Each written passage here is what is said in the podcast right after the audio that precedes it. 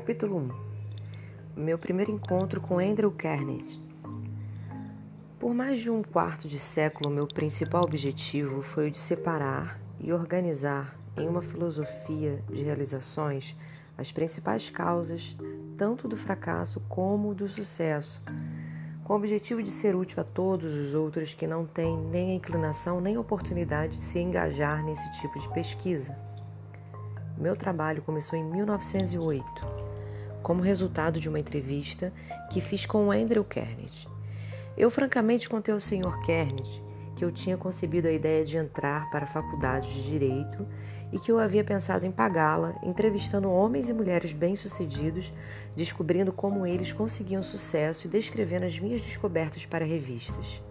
No final da minha visita, o Sr. Carnegie me perguntou se eu tinha ou não coragem para realizar algo que ele estava para me oferecer. Respondi que coragem era tudo que eu tinha e que eu estava preparado para dar o meu melhor, independentemente da proposta que ele tinha a me oferecer. Então ele me disse: A sua ideia de escrever histórias sobre homens e mulheres bem-sucedidos é memorável enquanto ideia e eu não tenho nenhuma intenção de tentar desencorajá-lo de cumprir o seu objetivo. Mas eu preciso lhe dizer que se você realmente quer fazer um serviço que seja útil, não somente para as pessoas de hoje, mas também que dure para toda a posteridade, ocupe o seu tempo organizando, baseando nessa história, baseado nessas histórias, as causas do fracasso e do sucesso dessas pessoas. Há milhões de pessoas no mundo que não têm a menor concepção das causas do sucesso e do fracasso. As escolas e as faculdades ensinam praticamente tudo, exceto os principais, os princípios de realização pessoal.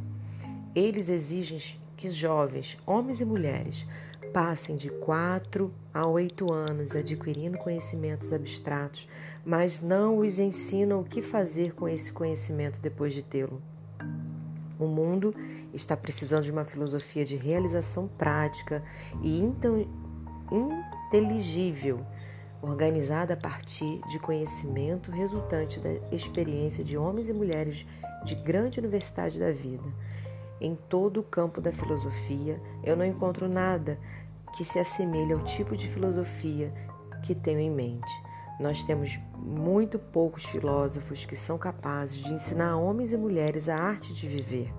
Parece que para mim, que há uma oportunidade que deveria desafiar um, homem, um jovem ambicioso do seu tipo, mas ambição pura não basta para essa tarefa que eu sugeri. Aquele que ousar seguir minha sugestão deverá ter coragem e tenacidade. O trabalho demandará pelo menos 20 anos de esforço contínuo, durante o qual aquele que topar terá que ganhar vida com outra fonte de renda porque esse tipo de pesquisa nunca é lucrativo no seu início. E geralmente, os poucos que se aventuram a contribuir para a civilização através de trabalhos dessa natureza tiveram que esperar 100 anos ou mais após seus próprios funerais para receber reconhecimento pelo seu feito. Se você prosseguir com esse trabalho, deve entrevistar não somente os poucos que foram extraordinariamente bem-sucedidos, mas também os muitos que fracassaram. Você deve cuidadosamente analisar milhares de, de pessoas que foram classificadas de fracassadas, e eu quero dizer com o termo fracassado, homens e mulheres que chegam aos estados finais de suas vidas desapontados porque não conseguiram alcançar as metas que haviam se proposto de coração. Tão inconsistente como parece ser, você aprenderá muito mais como ser bem-sucedido a partir dos fracassos do que o tão chamado sucesso. Eles lhe ensinarão o que não fazer. Na parte final da sua pesquisa, se você conseguir com sucesso manter o foco, fará uma descoberta que poderá ser uma grande surpresa. Descobrirá que a causa para o sucesso não é algo separado e longe do homem, mas que é uma força tão intangível na natureza que a ma maioria dos homens nunca a reconhece. Uma força que pode muito bem ser chamada de outro eu. O mais interessante é o fato de que este outro eu raramente exerce sua influência ou se faz conhecer.